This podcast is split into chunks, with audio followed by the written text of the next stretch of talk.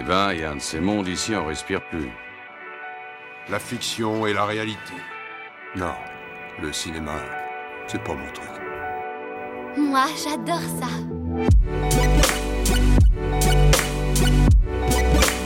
C'est vraiment un navet, ce film. Je trouve bon, moi, ce film.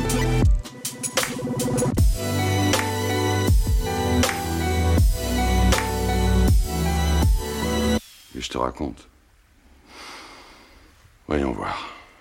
Bonjour, bonsoir et bienvenue à l'Hôtel Adriano, le podcast où nous vous faisons découvrir ou redécouvrir le cinéma d'animation japonais. Je m'appelle Boris et je vous retrouve comme d'habitude avec Julien, mon comparse de l'autre côté de l'écran. Comment ça va? Eh ben ça va super hein, depuis pas si longtemps hein, tous les deux parce que euh, il faut savoir qu'on s'est vu littéralement ce week-end pour le, bon c'est notre premier enregistrement là depuis ce week-end après la première séance de notre cycle en partenariat avec le cinéma La Passerelle de Trévoux. Alors là c'est Petit point pour ceux qui nous suivent pas forcément sur les réseaux et qui nous ont pas vu communiquer là-dessus, mais en gros, on fait un cycle de ciné-rencontres avec quatre films au programme hein, liés à la sensibilité écologique d'Hayao Miyazaki et d'Isao Takahata. Ouais, c'est un exercice bien différent de nos enregistrements d'épisodes comme d'habitude. Ça a été cette première séance, ça a été un vrai baptême du feu, mais ça a été surtout une, une belle expérience de parler euh, en direct face à un public.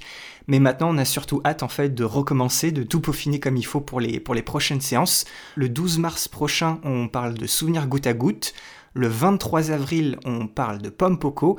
Et on va terminer en beauté avec Princesse Mononoke le 21 mai. Oui, donc voilà, si ça vous intéresse, eh ben vous avez toutes les informations sur nos réseaux sociaux, donc passez, passez faire un tour, Hôtel Adriano, Twitter, Facebook, vous avez tout.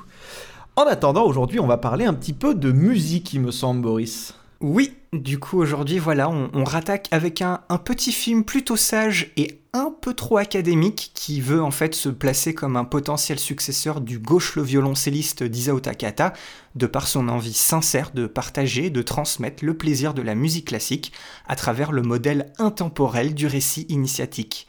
Épisode 51, donc consacré au film Piano Forest, réalisé par Masayuki Kojima, sorti en salle au Japon en juillet 2007 et sorti en salle en France en juin 2009, soit deux ans plus tard. Et pour ce qui est de l'histoire, eh bien, on suit Shuei, un jeune garçon de bonne famille destiné à un brillant avenir de pianiste professionnel. Au début de l'été, sa famille emménage dans une ville un peu lointaine de province et ses nouveaux camarades de classe lui racontent alors une histoire bien étrange. Il y aurait une espèce de, piano magique caché au fond d'une forêt, et bien qu'il semble cassé depuis des années, plusieurs personnes affirment avoir entendu pourtant une mélodie envoûtante s'élever des profondeurs de la forêt. Seul Kai, un jeune garçon intrépide issu d'une famille pauvre, affirme que la musique du piano est réelle et pour le prouver, il demande à Shuei de le, suivre dans la forêt. Malgré l'entêtement de ce dernier, le piano n'émet aucun son, mais en revanche, la magie opère lorsque Kai se met à jouer. Shuei comprend alors que son nouvel ami est un génie capable d'interpréter une musique quasi divine sans avoir jamais pris une seule leçon de piano. Alors que tous les opposent, les deux garçons deviennent vite inséparables jusqu'au jour où ils vont devenir rivaux lors d'un concours national de piano. Alors ce petit film, Julien, où est-ce qu'on peut le trouver? Où est-ce qu'il est disponible? Alors, les circuits classiques, hein, bien évidemment, DVD, Blu-ray, il est aussi disponible en streaming sur la plateforme ADN, mais aussi sur celle de Canal+. Et sinon, bien sûr, on vous fait confiance pour le trouver là où vous savez. Et si jamais c'est la seule option envisageable chez vous, bon, sachez qu'on cautionne toujours pas, mais au moins c'est le moyen le plus rapide pour découvrir et se faire son propre avis sur, euh, ces films d'animation moins accessibles. Alors moi, Julien, Piano Forest, le, le nom et l'affiche m'évoquaient vaguement quelque chose, mais j'avais pas, j'avais jamais vu ce film euh, avant. Du coup, toi de ton côté? Alors, euh, eh ben, on en, alors, on en a parlé justement ce week-end, mais le, euh, ce que j'ai, tu m'as rappelé en fait que effectivement j'en avais entendu parler d'une manière extrêmement bizarre, mais c'était en fouillant, en allant, en, allant regarder d'autres animés sur Netflix que j'avais vu en fait passer très rapidement l'affiche de la série, mais on va y revenir à ça. Oui. En attendant, quel est ton avis sur le film Boris? Bah, je crois bien qu'on tient notre fameux film inoffensif et potentiellement très vite oubliable de la saison. On sait exactement dans quoi on s'embarque dès le début et on sera jamais surpris. Euh, On peut pas vraiment s'attacher aux personnages parce que je trouve qu'ils ont pas vraiment d'originalité et ils sont littéralement épais comme une feuille de papier. Et puis c'est drôle parce que oui, on en a parlé en off ce week-end, euh, il y a pas si longtemps que ça, mais on a le droit encore une fois à un film où ils sont obligés de verbaliser tout ce qui se passe pour être bien sûr qu'on comprenne tous les enjeux et tout ce que les personnages pensent et tout ce qui se passe dans l'histoire. Et comme c'est pas forcément très brillant niveau scénar, bah ça devient très lourd très vite. Encore heureux, le, sujet du film c'est la musique, et on sent bien qu'ils veulent faire les choses correctement avec ça. Mais c'est pareil, c'est très explicatif, c'est très didactique, ça laisse pas vraiment de place à l'imagination et à la subjectivité. On, va voir dans l'épisode que le discours de fond, il est pas mauvais du tout, mais l'approche elle est vraiment trop basique et pour la première fois dans notre émission, j'ai un peu eu l'impression de pas être du tout le public visé, alors que déjà j'ai absolument rien contre la musique classique, et j'ai justement toujours particulièrement aimé les animés où la musique joue un rôle important. Mais en comparaison, et surtout après nos 2-3 derniers épisodes, le, contraste est plutôt rude de mon côté. Je pense qu'il y, a, quand même matière à faire avec les éléments du film et ce qu'il essaye de mettre en avant, mais de la manière dont c'est présenté, c'est juste passable, quoi. Il y a plein de points de scénario, moi, qui j'ai trouvé n'ont aucun sens. Et quand t'as euh, une demi-heure de pure exposition, 40 minutes très rallongées où il se passe pas grand chose et une dernière demi-heure où tu entreaperçois enfin quelques idées mais pas forcément toujours réussies au milieu d'un final qui est en fait plus que prévisible, bah ça pique un peu quand tu peux pas te raccrocher à, quoi que ce soit d'autre. Piano Forest un peu pour moi c'est la c'est un peu la définition bête et méchante de ce que tu pourrais imaginer quand on te dit euh, animé sur la musique classique. Sauf qu'au lieu d'en faire d'abord une série où ce modèle-là bah, fonctionnerait plus ou moins au milieu de la production japonaise parce qu'il a un thème quand même assez particulier, assez unique, bah à la place on propose un film qui te vend quelque chose qu'il n'est absolument pas. Donc euh, voilà, moi de mon côté, il n'y avait pas grand-chose à se mettre sous la dent et il fallait bien qu'on ait un épisode filler un jour dans notre podcast et du coup je crois que pour, pour moi en tout cas, pour moi c'est aujourd'hui cet épisode filler. je vois. Très bien. J'essaie de formuler dans ma tête. Mais je dirais que pour, mon, pour, pour ma part, je dirais que ce film est un feel-good movie américain. C'est le feel-good movie américain des films japonais, des films d'animation japonais. tu m'intrigues. non, mais parce qu'en fait, c'est, ça me semble relativement impossible de passer un mauvais moment. Ouais. Ça me semble impossible aussi de passer un excellent moment. Au ressort relativement mieux du film qu'on a lancé le film, quoi. C'est le principe d'un feel-good movie. On n'a pas appris grand-chose, ça n'avait pas beaucoup de subtilité, ni beaucoup de... Ça n'engage aucune réflexion derrière, mhm. mais voilà, on a une espèce de d'entracte, euh, voilà, d'entracte, on va dire, où on a euh, euh, des personnages qui qui vont, euh, enfin, qui, qui, vont très vite en fait. Euh, les, en fait, on a un film où, toutes les péripéties s'enchaînent très vite. justement, parfois, on, on, est même limite un peu frustré que ça aille si vite et certains autres trucs, on se dit oui, bon, est-ce qu'on pourrait pas passer à autre chose plus rapidement? Le film est, se contente d'être efficace et il se contente d'être gentil donc effectivement, en fait, c'est difficile de, de... c'est à la fois son défaut et à la fois ce qui fait qu'on peut pas vraiment l'attaquer, en fait. Oui, oui. Donc du coup, oui, on passe un bon moment, fatalement, mais effectivement, on est sur quelque chose d'inoffensif, on est sur quelque chose de sympa, on est sur un film feel good littéralement. Donc voilà, en fait, il y a aucun effectivement, comme tu le disais, il n'y a aucun euh, problème avec ce film et j'ai aucune euh, rancœur ou quoi que ce soit. Moi, je l'aime plutôt pas mal ce film parce que je l'ai trouvé plutôt bien construit, plutôt tout ça. Mais oui, effectivement, euh, je l'oublierai, je pense, très vite en fait. C'est un des films de même tout le début du podcast, tous les épisodes, tous les films qu'on a traités, c'est peut-être celui que j'oublierai le plus vite, même en comptant certains, enfin tous les courts métrages dans les omnibus et tout ça. Mhm. Je pense que c'est le film que j'oublierai le plus vite, mais c'est un film que j'ai aimé regarder. Ce qui n'a pas été toujours le cas avec les autres. donc, donc voilà, il se place là. Euh, voilà, je vous laisse avec ça. Moi vraiment, euh, si vous voulez avoir, voilà, je dirais, je dirais que je vous invite relativement à voir ce film parce que voilà, il y a le côté, c'est quand même mine de rien une petite douceur, c'est voilà, une bonne dose de gentillesse, d'empathie et d'entraide. Tous les personnages sont gentils et voilà, se comprennent au final malgré les quelques adversités qu'il y a entre eux. Bon voilà, ça peut paraître un peu ridicule, hein, certes, mais, euh, mais qui ne s'est jamais retrouvé à avoir besoin de ce genre de film le temps d'une soirée par exemple? Oui, voilà, oui, c'est T'as raison, oui, c'est ça, je sais pas si ça a paru comme ça, c'est ça, c'est que le truc, c'est c'est ça un peu qui est frustrant.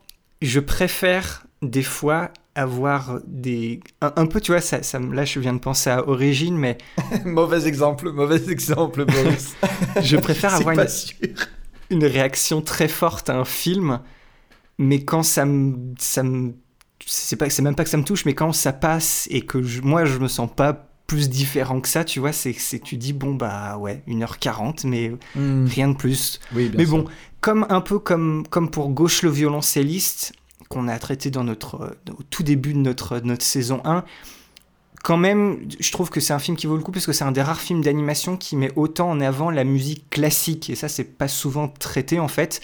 Et il le, traite avec beaucoup de passion et d'authenticité. Donc je pense que pour au moins tous les amateurs de musique classique et même de musique de matière générale, bah, ça, vous parlera forcément. Et oui, et oui voilà, comme, comme tu l'as dit, Julien, c'est, c'est tout gentil, c'est tout mignon. Donc euh, ça, ça va pas faire de mal à une mouche et ça va pas ça, ça va pas provoquer une, une- une réaction de haine, quoi. Ça va, voilà. Ça, Exactement. ça, ça ira, ça passera tout seul. Et maintenant, avant de nous lancer, bah voilà, éternel petit avertissement à tous ceux qui souhaiteraient découvrir complètement le film par eux-mêmes sans rien savoir de plus.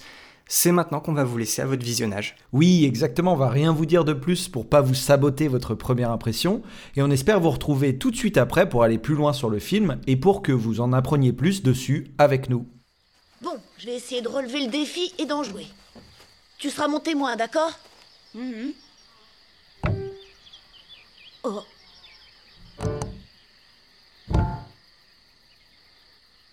Il est détraqué, je le confirme. On peut pas en jouer. Qu'est-ce que tu racontes? Bien sûr qu'on peut en jouer. Mais non, écoute ça. Mais appuie plus fort si tu veux que ça sonne. Hmm. Oh, laisse-moi faire. Alors comme ça, il marche pas Ce serait bien la première fois, tiens. Oh, Qu'est-ce que je disais? Ça alors? Mais comment ça se fait? Pourquoi quand tu en joues, il fonctionne? Pourquoi toi, t'arrives à le faire sonner et pas moi Hein S'il te plaît, explique-moi Mais qu'est-ce que tu veux que je te dise? J'en sais rien.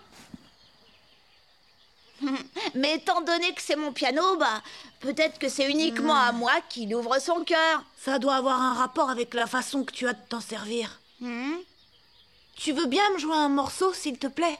Peut-être que ça me permettra d'y voir plus clair. Bon, d'accord, si tu insistes.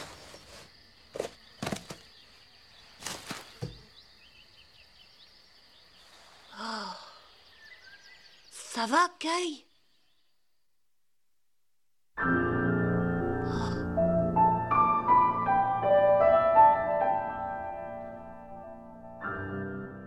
Alors, pour remettre le film dans son contexte, il faut bien évidemment qu'on vous parle un peu de son réalisateur, Masayuki Kojima. Il a commencé à bosser dans l'animation au début des années 80, dans tout un tas de petits studios, parce qu'il travaillait généralement de projet en projet, principalement des séries TV où il réalisait une poignée d'épisodes ici et là. Mais au début des années 90, il rejoint le studio Madhouse au moment où le studio se réintéresse justement aux séries TV. Là-bas, il deviendra rapidement une figure créative importante du studio, à la fois en tant que storyboarder, animateur clé et réalisateur. C'est à lui qu'on confie en priorité les séries dramatiques d'une seule saison, mais s'étalant sur 50 épisodes ou plus. Kojima, il obtient à ce moment-là une grande reconnaissance dans l'industrie après avoir adapté notamment en série deux des premiers récits de Naoki Urasawa, une figure phare du monde du manga depuis la fin des années 80. Il est un peu considéré comme le digne successeur d'Osamu Tezuka et son œuvre la plus connue, c'est sûrement 20th Century Boys et la réalisation fidèle et particulièrement sophistiquée de Kojima lui a permis d'obtenir ses premiers véritables succès critiques. Et puis, fin 2006, Masayuki Kojima a l'opportunité chez Madhouse de réaliser son premier long métrage, et parmi les œuvres dont le studio possède les droits d'adaptation, c'est le manga Piano no Mori, la forêt du piano en français, de l'auteur et dessinatrice Makoto Ishiki sur lequel il jette son dévolu. De loin le projet le plus populaire d'Ishiki, le manga Piano no Mori est publié de manière plutôt irrégulière depuis 1998 et il a même eu un hiatus sans parution de 4 ans entre 2002 et 2006 où il change carrément de magazine après coup pour finalement se terminer en 2015 après 26 volumes. C'est un manga très populaire au Japon à tel point qu'entre 2018 et 2019 une adaptation en série animée est diffusée sur Netflix pour deux saisons.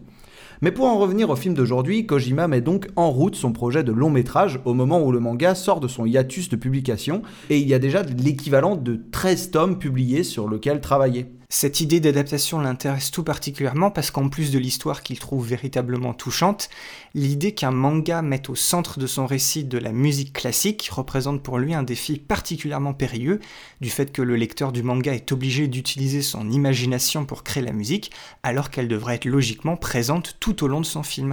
Ce qu'il souhaite le plus en fait, c'est que les fans du manga, les fans de musique classique, mais aussi le public non initié, puisse prendre plaisir à regarder et à écouter son film, et que ce dernier puisse faire évoluer l'image de la musique classique auprès du plus grand nombre, comme ça a été le cas pour lui pendant la production de son adaptation.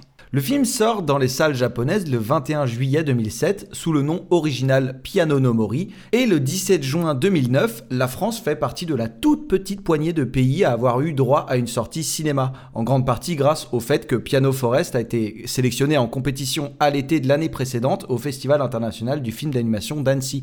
Mais si la réception à l'international est plutôt mitigée, c'est bien au Japon que l'accueil du film est généralement positif. Il fait partie du top 10 au box-office la semaine de sa sortie. Le Festival des arts et médias du Japon l'inclut dans sa liste de recommandations de l'année avant de décerner en 2008 le Grand Prix du meilleur manga à l'œuvre originale d'Ishiki.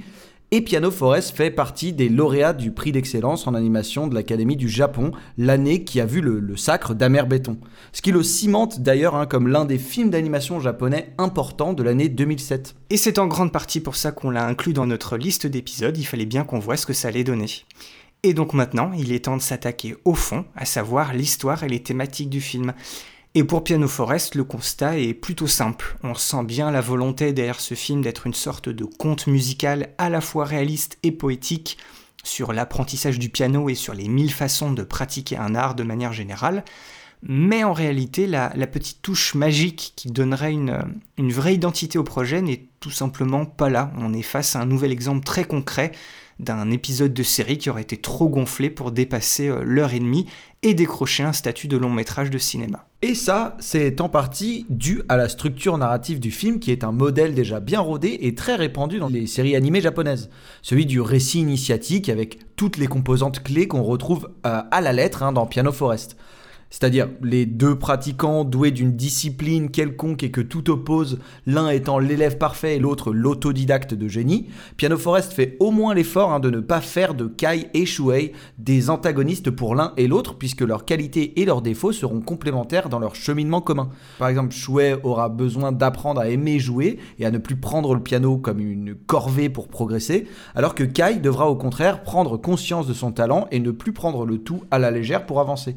Ceci n'empêche pas que la relation entre les deux va osciller entre la haine et une complicité intense pendant que chacun va, tenter de surpasser l'autre dans, dans, la maîtrise de son art. Et quand bientôt arrive le moment de prouver sa valeur aux yeux de ses pairs, en général, un tournoi ou concours quelconque sert très bien pour ça. Oui, voilà, à l'issue de cette épreuve, un seul des deux sera distingué, en général le parfait élève, tandis que le second devra prendre des chemins plus détournés mais tout aussi dignes pour arriver à la gloire. On rajoute à ça quelques personnages secondaires en guise de nouveaux compétiteurs, en attendant un nouvel affrontement, et hop, on a une saga en marche.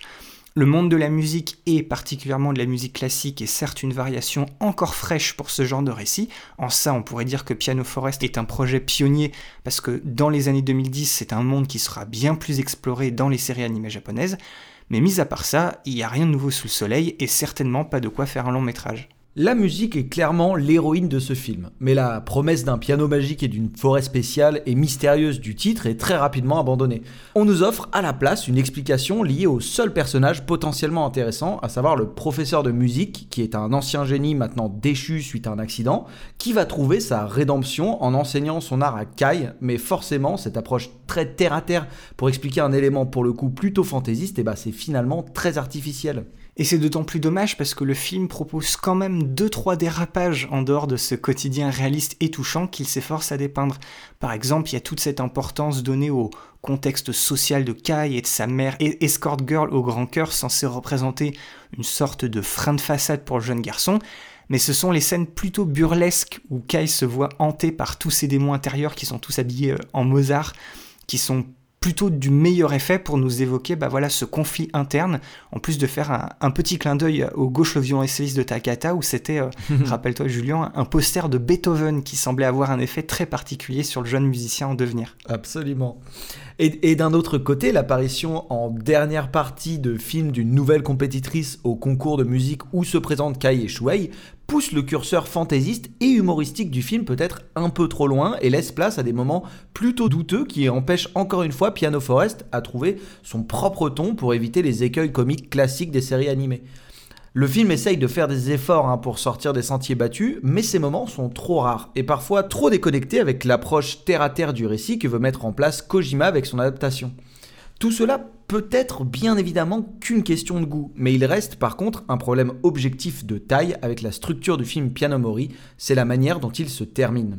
Oui, Kojima, il n'a pas d'autre choix que d'adapter le début d'un manga qui n'a pas encore de fin en 2007, mais au lieu d'imaginer une fin alternative à son film pour boucler, on va dire, un récit de long métrage, comme l'avaient fait Miyazaki et Otomo pour Nausicaa et Akira, même si c'est vrai qu'ils étaient aussi les auteurs des mangas en question, eh bien on ressent beaucoup trop la coupure de fin de Piano Forest, puisque Kojima refuse tout bonnement de conclure d'une quelconque manière ce qu'il a commencé à nous raconter pendant 1h40. L'opposition complice de Kai et reste encore à raconter, et on sort de Piano Forest comme de n'importe quel épisode de série, en attendant celui de la semaine prochaine, ce qui est quand même une fâcheuse façon de terminer un long métrage pourtant destiné au cinéma. On a l'impression qu'on vient de terminer la, le premier petit arc d'une longue série et on a envie de voir la suite. Et techniquement, cette suite, il faudra attendre bah, presque un peu plus de 10 ans, puisque la première série c'est 2018 et le film sort en 2007. Donc ouais, 11 ans pour bah, voir la suite.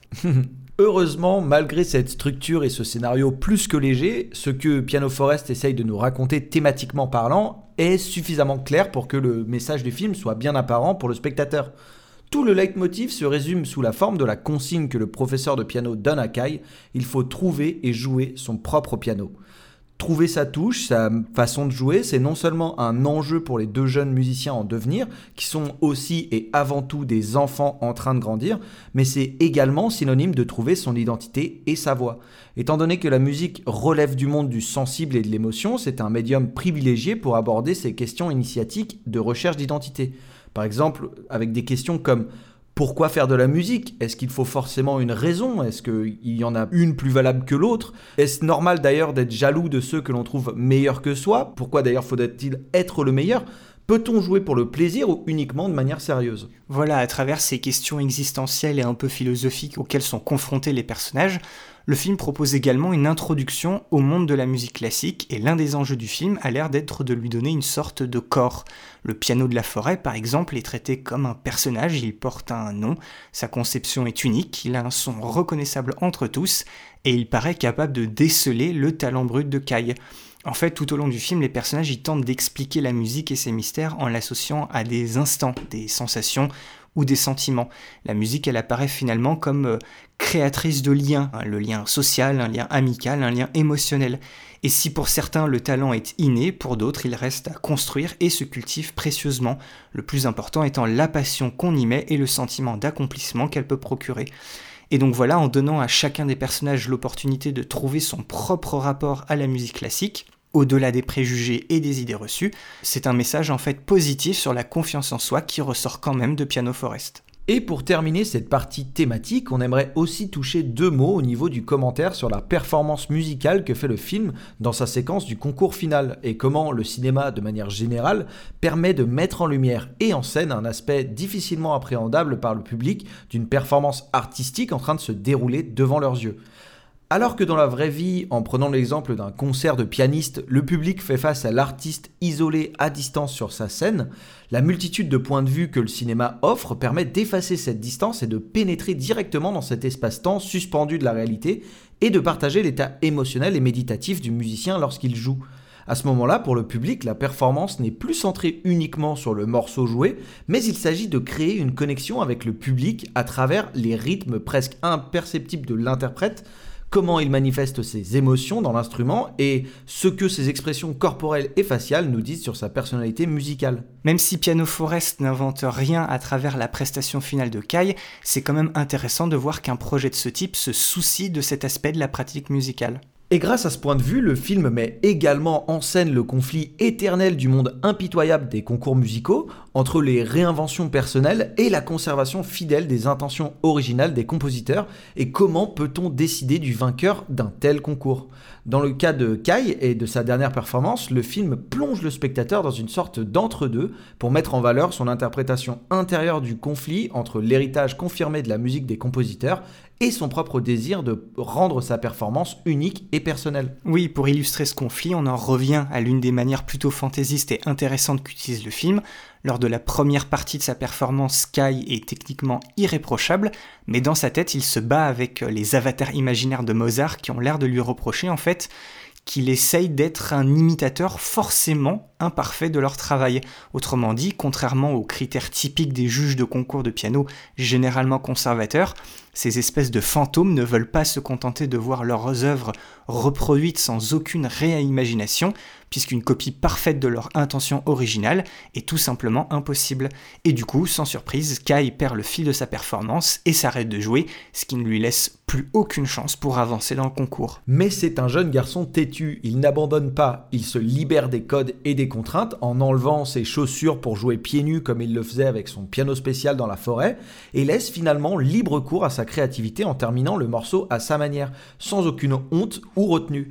Le message de cette séquence est plus qu'évident. En prenant pleine possession de sa manière de jouer, la musique ne pourra être qu'à votre service. Donc voilà, même si Piano Forest manque pas mal de substance dans son scénario, le message du film est bien rodé, et en compensation, on a quand même le droit à une réflexion de fond et une représentation assez intéressante sur les relations entre héritage et liberté de création dans le monde de la musique classique.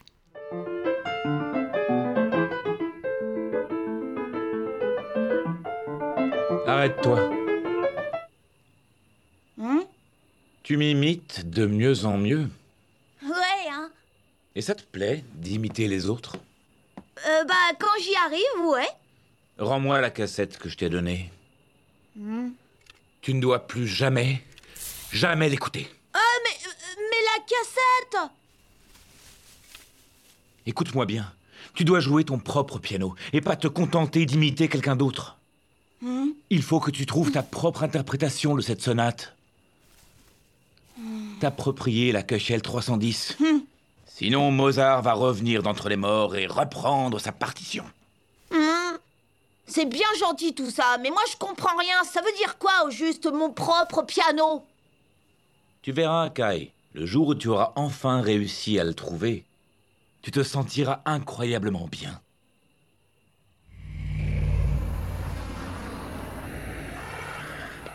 Mais c'est quoi ça, mon propre piano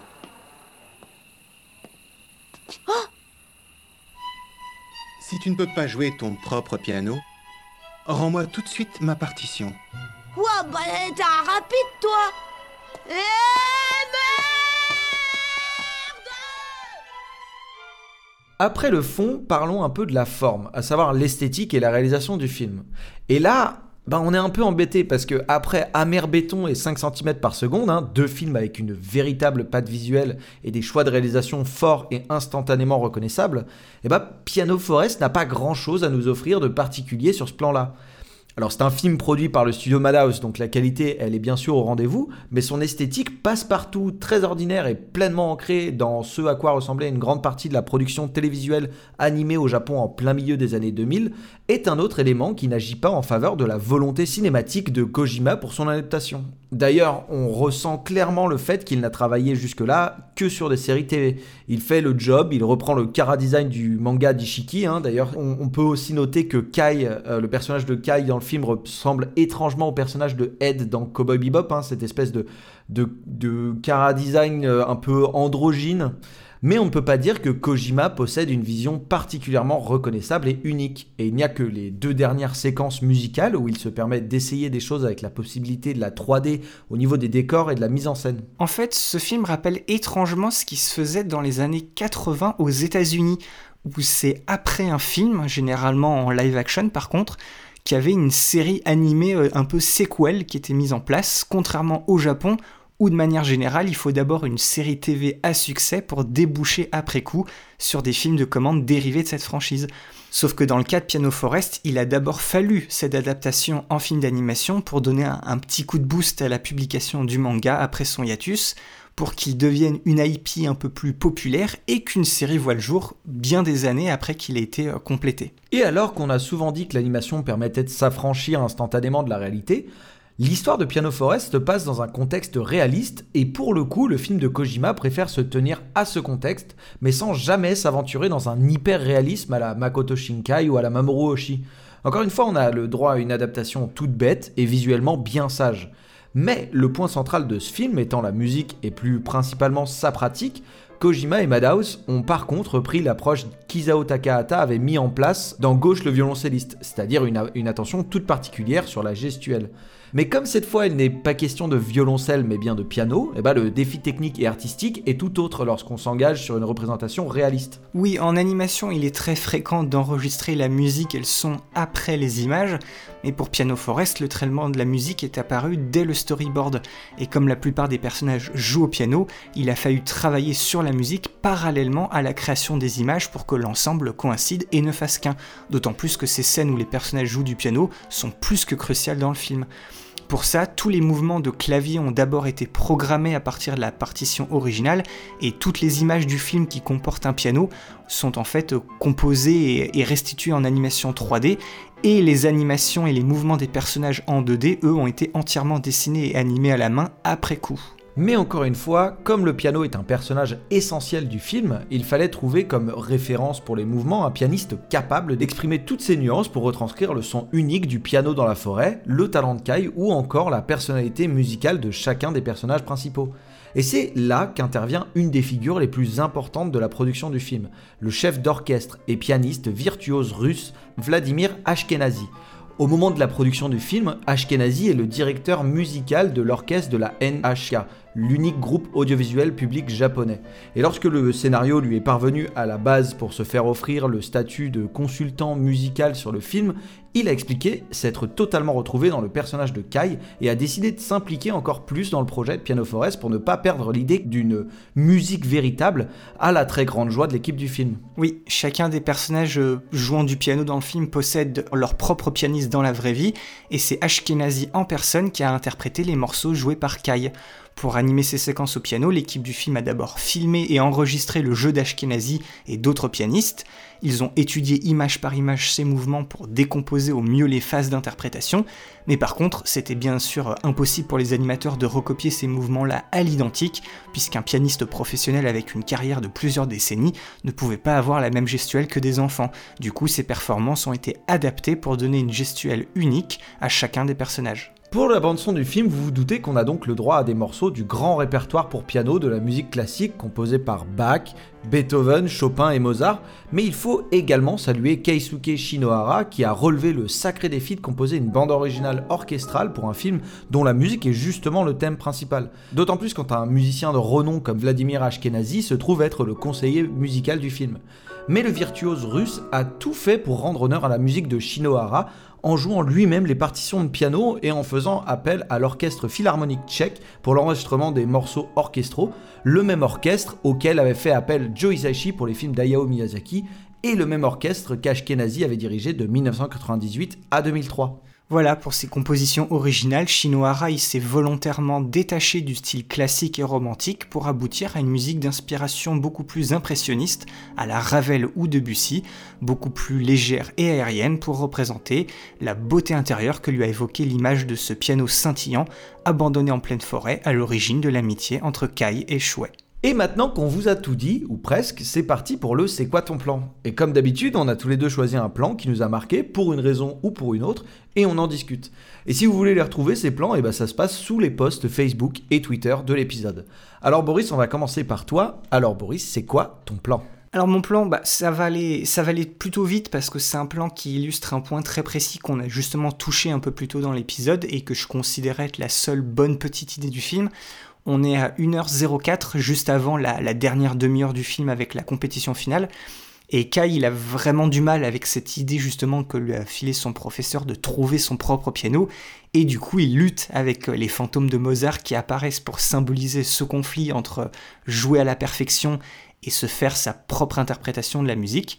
Quand, le premier Mozart débarque tout seul un peu plus tôt, bah, c'était une, belle petite surprise, mais j'étais persuadé que c'était juste un one-off, quoi, qu'on n'allait pas le revoir. Mais on en retrouve, justement, on le retrouve un peu plus tard avec un peu plus de monde autour de lui. Et sur mon plan, bah, ils sont carrément à la, file indienne derrière Kai. Du coup, on, on comprend bien que c'est en fait un motif visuel important pour toute cette dernière partie du film. J'aurais pour, pour cette idée, j'aurais très bien pu prendre soit le plan au tout début du passage de Kai au concours où on voit justement les Mozart qui l'invitent à prendre place au piano, ou sinon celui où il se retrouve dans la forêt juste avant qu'il s'en aille. Mais euh, ce, ce plan-là que j'ai choisi en particulier, il m'a plus sauté à l'œil parce qu'il me permet de coller un, un petit point méta et peut-être un petit peu taquin de ma part, c'est que je vois très bien le, le, réalisateur, je vois très bien Kojima à la place de Kai en train de, de, bosser sur son film avec les fantômes des grands maîtres de l'animation derrière lui qui lui foutent un peu la pression pour son premier long métrage. Sauf que de mon point de vue, bah lui aussi il va pas réussir à passer le concours, mais par contre il va pas non plus faire le tour du monde pour qu'on découvre son talent euh, extraordinaire. Quoi qu'en fait, si, je dis une bêtise parce qu'il est atterri en, en, compétition à Annecy par je ne sais quel miracle, donc euh, voilà, peut-être qu'il avait une intuition là-dessus, je, je ne sais pas. Mais voilà ça m'a fait ça m'a ça m'a évoqué ça. Un film qui d'après toi n'a pas trouvé sa voie. C'est tout à fait ça, Julien. Alors dis-moi par contre toi, qu'est-ce que je, je vois ton plan sous mes yeux, il m'intéresse, j'ai envie d'avoir ton avis. Alors dis-moi, c'est quoi ton plan? Oui, alors mon plan passe à 1h14 à peu près du film au moment de bah, du concours final, au moment de la représentation du personnage secondaire qui apparaît euh, à partir du ouais, avant le troisième acte du film, quoi, et qui est introduit très rapidement et qu'on présente avec, euh, on va dire, beaucoup d'empathie et sur, qui a vraiment des scènes à elle très vite euh, toute seule. En fait, c'est une petite fille qui, qui, en voyant le personnage principal, qui est très, enfin, qui est du coup relativement connu euh, dans les jeunes pianistes parce que c'est le fils d'un grand pianiste et tout ça, arrivé au concours, elle se dit bon, c'est fini pour moi, c'est terminé, je vais jamais être prise. Bref, et euh, donc c'est un film qui, enfin le film décide de se concentrer sur elle. Donc en préambule, je dirais que déjà j'aime plutôt bien. Ça a été une plutôt bonne surprise dans le film de de voir que le film euh, traitait euh, bah, un peu ce personnage avec empathie et prenait du temps avec elle. Et c'est un personnage qui n'était pas du tout censé arriver, mais bon, qui est quand même la bienvenue dans la troisième partie puisqu'elle amène à la fois une nouvelle mélodie musicale, mais en plus de ça, des nouveaux enjeux, une nouvelle, enfin, des, un nouveau stress, on va dire, parce que les trois ont des raisons différentes d'être stressés et voient le piano différemment. Donc ça, c'est pour le préambule, on va dire la première vraie. Alors, d'abord, je vais raconter le plan, comme ça vous allez tous faire des grands yeux, les gens qui n'ont pas vu le film. Littéralement, on est sur un plan, alors, bien évidemment, c'est fantasmé, c'est un plan fantasmé, de elle qui joue au piano, un piano qui est sur une grande prairie qui donne sur rien d'ailleurs, une prairie infinie.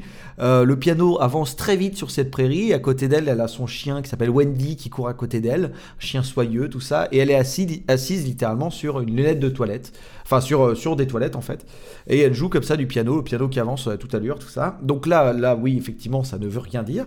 Et en fait, il faut savoir que les toilettes étant l'endroit où elle est le plus au calme et Wendy étant le chien, enfin son chien qui l'apaise dans les moments où elle est stressée et tout ça, c'est euh, c'est une vision intéressante. Euh, elle utilise euh, cette espèce de, de, de, on va dire, de palais mental pour arriver à, à, à se calmer et à jouer du mieux qu'elle le peut et tout ça. Elle trouve en un sens sa voix en faisant ça. Moi, ce qui m'intéresse beaucoup, le premier axe, c'est surtout que euh, le caractère ça parle très rapidement et de manière un peu maladroite, mais comme tout le film d'ailleurs, euh, du caractère évocatif du piano, de la musique classique notamment. C'est-à-dire que moi je sais que j'ai un rapport très comme ça. Euh, C'est-à-dire que il suffit que j'écoute de la musique classique et que je fasse relativement rien à côté pour que ça m'évoque énormément de choses et que mon cerveau genre euh, crée des images tout seul. Donc je connais ce truc-là et j'ai un peu connecté avec ça. Mais surtout, j'ai trouvé ça intéressant l'arrivée de ce personnage parce que entre euh, l'espèce de grosse comparaison qu'on peut faire entre Kai et Shuei, le, rapport qu'ils ont, c'est qu'il y en a un qui a un rapport euh, complètement cognitif et académique et l'autre qui a un rapport intuitif. Et les deux vont devenir, comme on l'a dit, complémentaires, mais elle, elle est pile poil au milieu. Elle, elle est académique à fond, mais elle ne, elle ne marche pas académiquement. Elle ne marche pas, en tout cas, elle n'a pas la discipline de Chouet. Alors, elle explique qu'elle a, elle a vachement travaillé et tout ça, et que, voilà, elle a, elle a galéré aussi, mais elle n'a pas ce truc-là. Et là, Kai arrive et lui dit, essaye de faire ça intuitivement, essaye d'amener une espèce de, voilà, de jouer pour voilà pour ton chien. Essaie de jouer comme si t'étais euh, voilà tu n'es plus dans le concours c'est de l'intuitif c'est tout ça. Joue pour t'amuser. Et il lui amène ça. Et elle elle se situe littéralement entre les deux. Et avec le bagage qu'elle a eu euh, on va dire euh, voilà académique euh, elle y amène cet intuitif là et en fait c'est j'ai trouvé ça intéressant qu'elle arrive pile poil entre les deux et qu'elle fasse le pont en fait entre ces deux extrêmes on va dire de l'apprentissage non seulement du piano, mais en fait de l'apprentissage tout court. Quoi. On, a tout, on a tous, on connaît tous des gens qui sont plus intuitifs ou des gens qui sont plus euh, justement académiques, tout ça. Quoi. Et du coup, j'ai trouvé ça méga intéressant et je me suis dit, bon voilà, on note aussi une, utilisation relativement efficace de la 3D, mais qui à, à cette époque-là est plus vraiment, euh, plus vraiment d'actualité ou plus vraiment, on va dire, euh, nova- novatrice, mais, euh, mais ça, reste, ça reste bienvenu et puis le plan est dynamique, donc c'est cool. Après, ne mens pas à, à- à nos auditeurs. Là, la 3D, tu la ressens, c'est très. Enfin, tu, tu sais tout de suite que c'est de la 3D, quoi. C'est pas, c'est pas super bien intégré. euh. Ah non, non, non, tu la, tu la ressens. Oui, oui, tu la ressens, mais. euh, ah oui, bien sûr. Non, non, non, c'est pas, c'est pas forcément l'intégration, c'est juste, que, c'est juste que la 3D en elle-même est jolie, ce qui est pas forcément toujours le cas dans les films d'animation japonais. C'est ça, oui, disons que voilà, ça, ça, c'est ce que je disais au tout début, c'est que ça amène tout dans cette toute dernière séquence, même quand tu sais, il y a cette espèce de, de plan à 360 quand Kai commence à jouer, ça apporte un certain dynamisme dans la mise en scène qui Bien est sûr, ouais. cruellement manquant pendant tout le reste du film. Donc c'est c'est bien voulu. Bah tu vois, tu veux que je te dise, je suis content que tu aies parlé de ce personnage-là parce que je suis tout à fait d'accord avec ce que tu racontes. Et c'est pour ça que ce qui me frustre encore plus, c'est que c'est il est construit de cette manière-là, mais pourquoi, mais pourquoi, pourquoi, pourquoi est-ce qu'on lui a collé ce truc de ah bah elle, elle a ce rapport très particulier justement avec son, avec son chien et il faut qu'on fasse cette blague avec les, les cheveux de Kai. Enfin, du coup, elle transforme Kai un peu comme son chien et tu as, as des moments, mais tu te dis, mais, mais d'où ça sort? Pourquoi est-ce qu'il vient rajouter ça? Pourquoi il faut qu'il rajoute cet, cet élément comique, humoristique, mais qui est super déplacé tu, enfin, ils, viennent gâcher, c'est ça, ils viennent gâcher leurs efforts. Pour une fois qu'il y avait un semblant effectivement de personnage avec le professeur qui je trouve est le seul personnage qui est plutôt bien travaillé et assez intéressant, tu dis ah bah voilà, comme tu l'as dit, euh, nouveau personnage euh, d'enfant entre les deux manières de, au niveau de sa compréhension et de son appréhension de, de jouer le piano, comme ce que tu viens, ce que tu viens de dire.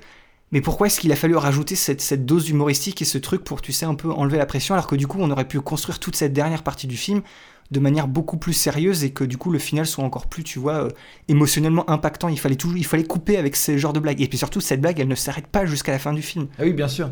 Mais c'est pour ça, moi, ma réponse, c'est parce que c'est un feel-good movie américain d'animation japonaise. C'est vraiment le seul truc que je pourrais dire. Ok, il, il a le pass Julien. Je ne peux plus rien faire. Julien a la réponse.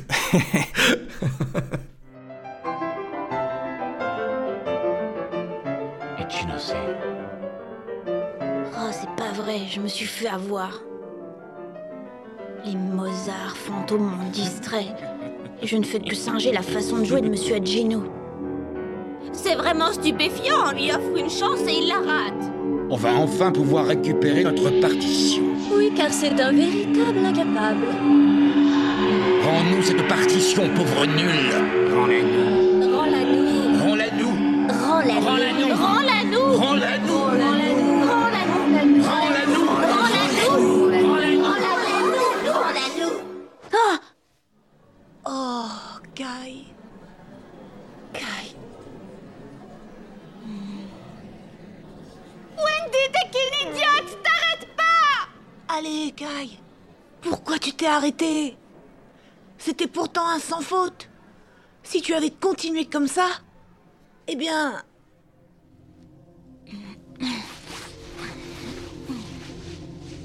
Vous la voulez tant que ça, votre Kuchel 310 Eh bien, je vous la rends Mais qu'est-ce qu'il fait? Je vais jouer ma sonate à moi.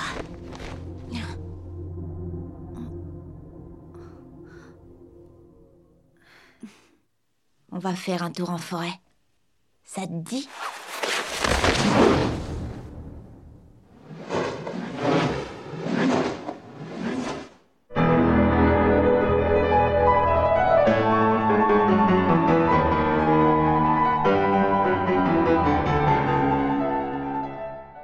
Bien voilà, ce petit épisode sur Piano Forest de Masayuki Kojima touche maintenant à sa fin. On espère que ça vous a plu et avoir éveillé votre curiosité pour découvrir ou redécouvrir ce film. Comme toujours, vous avez notre Gmail et nos liens Facebook et Twitter dans la description de l'épisode. Si vous voulez nous suivre, nous dire bonjour, nous faire vos retours ou encore mieux continuer la discussion autour du film, ben c'est par là-bas que ça se passe. De la même manière, si vous aussi vous voulez prendre part au jeu du C'est quoi ton plan, n'hésitez surtout pas à partager sous les posts Facebook et Twitter de l'épisode votre plan ou votre scène favorite et avec une petite capture d'écran, c'est encore mieux. On est toujours très curieux avec Julien de voir ce qui vous marque dans les films qu'on vous propose avec notre émission. On compte aussi toujours sur vous pour partager l'émission autour de vous. Que vous soyez des habitués ou que vous nous découvriez tout juste, eh ben le bouche à oreille, une note et un petit commentaire sur votre app de podcast favorite ou encore le partage de nos liens PodCloud et Spotify, tout ça, ça nous aide beaucoup à faire découvrir notre émission. Alors un grand merci à vous d'avance parce que ça fait toujours plaisir. Encore merci d'avoir tendu une oreille ou deux et on se retrouve dans notre prochain épisode consacré à non pas une mais deux anthologies, ça faisait longtemps, Hmm. en réalité euh, deux parties d'un même tout où la crème de l'animation japonaise et des nouveaux talents se voient donner carte blanche de la part du studio 4 degrés Celsius pour laisser libre cours à leur imagination et nous offrir un grand spectacle dédié à l'imaginaire et à la créativité. On vous parlera de tout ça la prochaine fois dans notre épisode sur Genius Party et Genius Party Beyond. À la prochaine donc, et ciao bye Salut tout le monde